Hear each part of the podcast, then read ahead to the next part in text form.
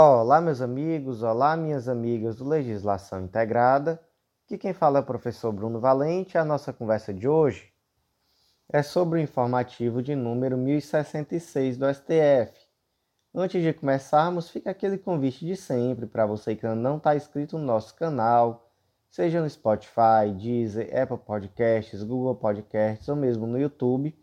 Não deixa também de ativar o sininho para ficar sabendo de todas as novidades e de curtir, compartilhar, comentar, indicar para os amigos, porque assim você ajuda muito que esse projeto continue. Fica também aquele convite para você que ainda não segue nosso Instagram, arroba legislação integrada. Lá também temos conteúdo jurídico diariamente. Então, sem mais delongas, vamos para o primeiro julgado do dia. Primeiro julgado do dia, inserido na Constituição Federal, destaque da seguinte forma: compete ao TCU fiscalizar a aplicação, por parte dos demais entes da Federação, de verbas federais transferidas pela União para complementar o Fundo de Desenvolvimento e Valorização do Magistério, que é o Fundef, ou Fundo de Manutenção e Desenvolvimento da Educação Básica e de Valorização dos Profissionais da Educação, Fundeb. Ou seja, compete ao TCU fiscalizar a aplicação por parte dos demais entes de verba transferida pela União para complementar o Fundeb ou Fundef. E aí, gente, o que é o Fundeb e o que é o Fundef? Ambos são fundos que são destinados à educação básica e que, na verdade, o Fundeb ele veio para substituir o antigo Fundef. Então, o Fundef ele vigorou até 2006 e a partir de janeiro de 2007 veio o Fundeb. E aí, caso você queira aprofundar em relação a esse tema, você pode ir lá no artigo 212, inciso 4 da Constituição Federal, e você pode ir lá na DCT, artigo 60, inciso 5, onde você vai ver que existe um dever de complementação da União em relação ao valor dessa verba de acordo com o valor mínimo que deve ser gastado por aluno na educação básica. Então, se aquele município, por exemplo, não tem o valor mínimo para gastar com o aluno na educação básica, cabe ao Fundeb, ou melhor, cabe à União complementar esse valor mediante remessa de orçamento ao Fundeb. E aí fica a questão. Esse valor ele é encaminhado pela União ao Fundeb para complementação do valor mínimo por aluno para os municípios. E aí, quem fiscaliza? Né? O valor saiu da União. Então, quem vai fiscalizar? É o TCU, são os tribunais de conta dos estados.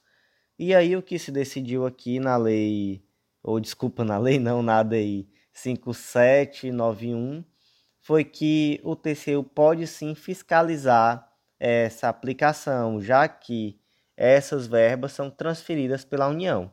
Então, como verbas transferidas pela União, vai ser possível sim a fiscalização dos recursos pela, pelo TCU e o fundamento vai estar lá no artigo 71, inciso 2 da Constituição Federal e também na lei orgânica do TCU, a Lei 8443 de 92, Próximo julgado do dia foi inserido na Constituição Federal e é uma tese de repercussão geral, o tema 1063. O tema ficou da seguinte forma: os advogados da União não possuem direito a férias de 60 dias, nos termos da legislação constitucional e infraconstitucional vigentes. Qual foi o problema? Era que a legislação anterior à Constituição de 88, que trazia essa possibilidade, né, ou melhor, esse direito de férias a 60 dias. Aos advogados da União e membros do MPU, ela tinha status de lei complementar, mas ela foi recepcionada pela Constituição de 88 como lei ordinária. E aí, posteriormente, esses dispositivos eles foram revogados, né, foram modificados pela lei 9527 de 97 que tem status de lei ordinária. Só que aí veio o questionamento de dizer que não poderia porque que essa lei não poderia ter revogado as leis anteriores por não ser lei complementar. Mas o STF entendeu então que, apesar das leis anteriores à Constituição que tratavam sobre o tema terem status de lei complementar, elas foram recepcionadas com status de lei ordinária e, portanto, uma lei ordinária posterior poderia sim modificar ou revogar. Próximo julgado do dia, inserido na Lei 9504 de 97, que é a Lei das Eleições. O destaque ficou da seguinte forma: a regra geral que determina a reunião de ações eleitorais que versem sobre os mesmos fatos para julgamento conjunto pode ser afastada sempre que o magistrado aferir a pertinência da separação dos feitos, à luz das circunstâncias do caso concreto e das exigências inerentes aos postulados do devido processo legal, do contraditório e da ampla defesa. Qual é esse dispositivo legal que permite esse julgamento comum de ações eleitorais? Gente, é o artigo 96b, especialmente o parágrafo 2. Eu vou ler ele aqui para vocês porque é importante. Serão reunidas para julgamento comum as ações eleitorais propostas por partes diversas sobre o mesmo fato, sendo competente para apreciá-las o juiz ou relator que tiver recebido primeiro, ou melhor, que tiver recebido a primeira. Parágrafo 2. Se proposta ação sobre o mesmo fato apreciado em outra cuja decisão ainda não transitou em julgado, será ela apensada ao processo anterior na instância em que se encontrar, figurando a parte como litisconsorte no feito principal. Então veja só, aqui no parágrafo, no caput, nós temos uma regra que diz que se você tem duas ações pelo mesmo fato, mesmo que de, com partes diversas, quem vai ser competente para julgar é o juiz que primeiro recebeu a ação, ou seja, o juiz que recebeu a primeira ação.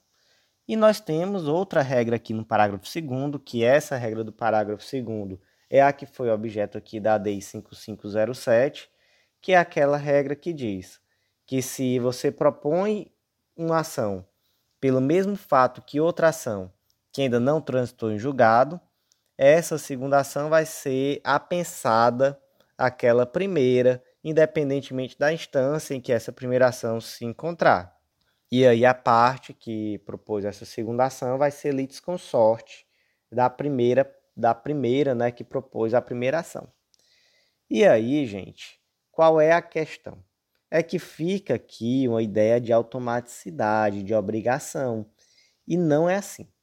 Isso aqui é uma regra de julgamento.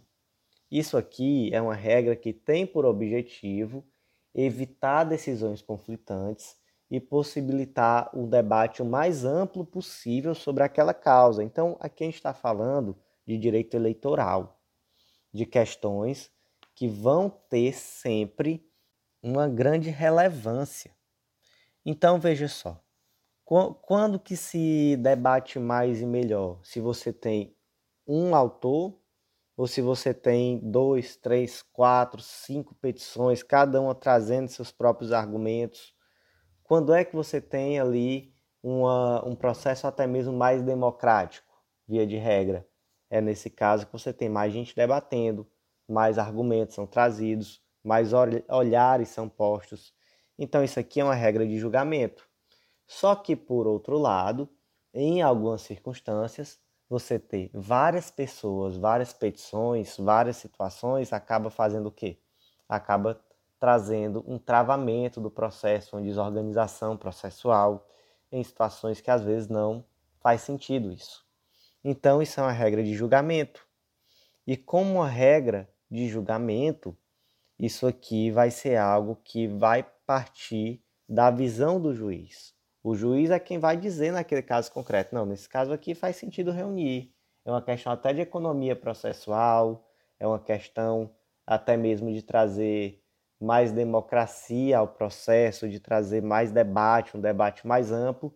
Em outras, ele vai dizer: não, aqui realmente é uma questão que não faz sentido juntar essas ações, tumultuaria e seria melhor e a coisa fluiria melhor se cada ação correr separado. Então, aqui o STF deu uma interpretação conforme a Constituição, simplesmente para dizer que essa regra, ela na verdade traz uma opção ao juiz e não uma obrigatoriedade. Próximo julgado do dia, inserido no ato das disposições constitucionais transitórias, lá no finalzinho da Constituição Federal, e é uma tese de repercussão geral, é o tema 1231. E aqui, essa tese, na verdade, ela está dividida em três tópicos. Né? São três teses. Tese 1.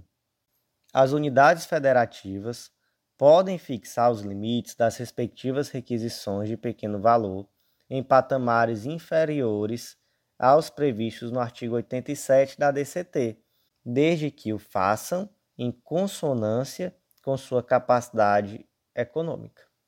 O que é que diz lá no artigo 87? Ele vai trazer aquelas hipóteses em que o pagamento vai ser feito mediante RPV, requisição de pequeno valor. Então, como a gente sabe, está lá no artigo 100 da Constituição Federal, em regra, os pagamentos feitos pelo poder público, pelos entes públicos, né, melhor dizendo, estados, municípios, Distrito Federal, União, são feitos mediante precatório. E esse precatório, ele é pago por ordem de emissão. Só que, em alguns casos, essa, esse pagamento é feito de uma forma mais célere, via requisição de pequeno valor. E aí, nesses casos, o pagamento é feito em um prazo bem menor, não fica em uma fila né, esperando. Realmente existe ali um prazo para pagamento, que é um prazo bem mais curto. Então, gente, o artigo 87 da ADCT, ele vai dizer exatamente que esse valor que vai ser adotado para os municípios, o pequeno valor para os municípios vai ser até 30 salários mínimos. E que o pequeno valor para Estado e DF vai ser 40 salários mínimos. Só que acontece que os estados e municípios, eles podem editar leis que modificam esse valor, seja para baixo, seja para cima. Então, por exemplo, um estado ele pode determinar que ele vai emitir RPV de até 60 salários mínimos como ele também pode dizer que vai emitir RPV de até 20 salários mínimos. Ele pode editar uma lei dizendo isso. Enquanto ele não editar essa lei, fica valendo o quê? 40 salários para Estado e DF, 30 salários para municípios. E aí, nesse caso concreto, a lei que foi impugnada foi a lei da cidade de Fortaleza, que disse que o teto de RPV na cidade de Fortaleza é o maior benefício pago no regime geral de previdência social. E aqui fazendo só um parênteses, que teto baixo, hein? Pelo amor de Deus, vamos melhorar isso aí, né, Fortaleza? Me ajudem nessa. Mas vamos em frente. Foi se questionado que esse valor era de fato um valor desproporcional, porque era muito baixo. E que de fato sabe-se que os municípios podem reduzir esse valor abaixo de 30 salários mínimos, mas que também não podem diminuir de forma desproporcional. Esse foi o argumento que foi trazido aqui nessa nesse recurso. Só que aí o STF disse, olha, você está me dizendo que é desproporcional, mas você não me trouxe nenhum elemento concreto para demonstrar que é desproporcional. Você não trouxe nada para me mostrar, por exemplo, que as finanças da cidade de Fortaleza, minha cidade, por sinal, estão indo tão bem, estão indo bem ao ponto de que seria desproporcional esse valor. Você não me trouxe nenhum dado concreto que aumentar esse valor não traria um prejuízo de ordem financeira muito grave ao município, já que ele precisaria arcar com esses pagamentos é, em menor prazo, então isso certamente traria ali no curto prazo um, uma nova despesa, né, uma nova despesa de valor até mesmo razoável, se imagina, e você não trouxe para mim quanto seria esse valor, de que forma isso aconteceria, por que isso é desproporcional. E aí foi interessante porque o STF meio que trouxe da seguinte forma: olha, é, de fato não se pode reduzir para qualquer valor se tem que reduzir para um valor proporcional. Né? Mais ou menos isso o STF trouxe. Só que da forma como ficou, passou a ideia de que quem tem o ônus de demonstrar que aquele valor que foi reduzido é desproporcional é quem está alegando, né? Então não seria do poder público em sua defesa o ônus de trazer que aquele valor é proporcional, porque aquele valor ele já foi um valor debatido de, lá na, na Câmara do município, pela, pelos vereadores, enfim, já foi um valor que veio de um debate público e esse valor foi fixado. Então é você que está me dizendo que esse valor é inadequado. Então me diga por quê? O ônus é seu. Foi mais ou menos por aí. Então veja só, essa foi a tese 1, né? Veja só a 2 e a 3, que já as teses 2 e 3 já vão estar dentro daquilo que eu já expliquei. 2. A aferição da capacidade econômica para este fim deve refletir não somente a receita, mas igualmente os graus de endividamento e de litigiosidade do ente federado. Então veja só, não basta você dizer ah, o município de Fortaleza é rico, ele arrecada X bilhões por mês, enfim. Isso diz muito pouco. Você tem que dizer também quanto é que ele deve, como é o índice de litigiosidade, então quanto em quantos milhões, bilhões, sei lá, vai interferir essa mudança de regra. Então, qual é o impacto financeiro disso dentro da situação concreta do Estado? Né? Qual o impacto disso? Qual é a situação? Então, só a receita não quer dizer nada, porque a receita pode ser alta, mas a despesa pode ser muito alta e o endividamento maior ainda. 3. A ausência de demonstração concreta da desproporcionalidade da, na fixação do teto das requisições de pequeno valor impõe a deferência do Poder Judiciário ao juízo político-administrativo externado pela legislação local. Então, é aquilo que, que eu já trouxe bastante na explicação inicial. Isso daí já foi debatido na Câmara Municipal, então se entende que esse valor ele parte de critérios adequados. Se você quer me dizer que esse valor é inadequado, cabe a você me demonstrar de forma concreta essa desproporcionalidade. Se você não fizer isso, cabe ao Poder Judiciário não adentrar na esfera política de decisão da, da Câmara Municipal, se fosse aqui no caso, falando de um Estado, da Assembleia Legislativa, etc. Enfim, não cabe ao Judiciário adentrar dessa forma no juízo do Poder Legislativo. E o último julgado do dia, que é o mais importante de todos do dia, de longe, apesar de que é um julgado que vai confirmar basicamente uma decisão liminar, né, uma decisão cautelar que já existia, mas de fato é importantíssimo que foi inserido lá, lá na Lei 8429 de 92, Lei de Improbidade Administrativa, destaque da seguinte forma: os entes públicos que sofreram prejuízos em razão dos atos de improbidade também estão autorizados, de forma concorrente com o Ministério Público, a propor ação e a celebrar acordos de não persecução civil em relação a esses atos. E aí, gente, o grande problema aqui é que quando veio a lei 14230, que o pessoal apelida aí de nova lei de improbidade administrativa, mas que na verdade é uma lei que veio mudar a lei 8429, então a lei 8429 ela permanece existindo, ela ainda é a lei de improbidade administrativa, ela foi somente reformada pela lei 14230. E a Lei 14.230, ela trouxe algumas situações muito questionáveis. E uma dessas situações, talvez uma das mais questionáveis dessas situações, foi exatamente trazer o Ministério Público como único legitimado para propor a ação de improbidade. Então, ela retirou do ente público essa possibilidade dele, como ente público lesado, propor essa ação de improbidade administrativa. E a lógica aqui, gente, foi uma lógica que, no meu entender, é um pouco invertida. É uma lógica que, não só no meu entender, né, mas também, infelizmente, no entender do STF, já que isso foi um dos argumentos que constou na decisão, é, também se entende dessa forma, que houve uma inversão ao se aplicar a lógica do direito penal em uma ação de improbidade administrativa, porque veja só, Na ação penal, de fato, a, a legitimidade da ação penal é do Ministério Público exclusivamente. Mas, quando se fala em ação de improbidade administrativa, estamos na esfera civil. E na esfera civil, a regra é sempre a regra da tutela do próprio indivíduo lesado. Então, se fui eu, Bruno, que fui lesado, cabe a mim, Bruno, buscar o meu direito na esfera civil.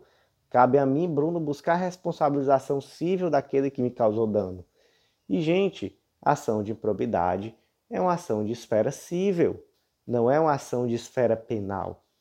Tentou-se trazer uma lógica de direito penal para dentro da, da, de uma ação de improbidade administrativa que não, não seria o ideal.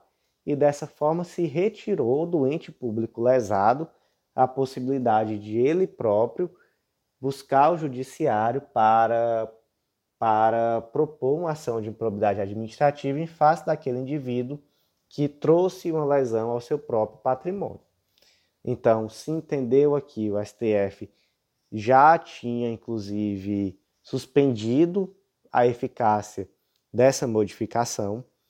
Então, agora se confirma essa decisão que já havia sido tomada anteriormente, agora em caráter final, e também não só em relação à ação de improbidade administrativa, mas também se destacou que o ente público lesado também pode propor acordo de não perseguição penal. E aí, gente, vou pedir a vocês que vejam o material escrito, porque lá o detalhe, inclusive, quais foram os dispositivos que foram julgados constitucional, constitucionais, desculpas, quais, quais foram julgados inconstitucionais e quais receberam interpretação conforme a Constituição. Então isso daí é algo que é mais detalhado, que é melhor, que é muito importante que você realmente pegue ali o seu vadimeco e grife, né, já ali de uma forma que você vai poder utilizar no seu material de segunda fase. Então, provavelmente você não vai poder ali escrever, né, é, julgado inconstitucional, etc. Mas você pode, por exemplo, é, eu adotava, por exemplo, a estratégia de grifar de vermelho aquilo que foi julgado inconstitucional. Então, quando eu via ali um determinado dispositivo de vermelho, eu já sabia que aquele dispositivo era inconstitucional. Ou então, se algum dispositivo foi revogado e o vadimeco é antigo, eu riscava. Então, assim, você pode adotar esse tipo de estratégia que normalmente é aceita nos concursos. Então, isso daí eu vou pedir a você que veja o material escrito e já faça essas observações no seu material e se você já é assinante de legislação integrada, obviamente não é necessário, porque o material já está lá atualizadinho, lindo, para que você possa simplesmente acessar sem precisar ter esse tipo de dor de cabeça. Então, gente, por hoje foi isso. Eu agradeço muito a você que ouviu até o final e faço aquele convite de sempre para você que vem sempre aqui, mas ainda não acessou o nosso site, legislaçãointegrada.com.br. Ainda não é assinante do nosso Clube da Lei. Lá você vai ter acesso a materiais que vão organizar seu estudo, que vão te possibilitar um estudo completíssimo de lei seca e jurisprudência. Então, não deixa de acessar nosso clube. Eu te aguardo e te aguardo também no nosso próximo podcast.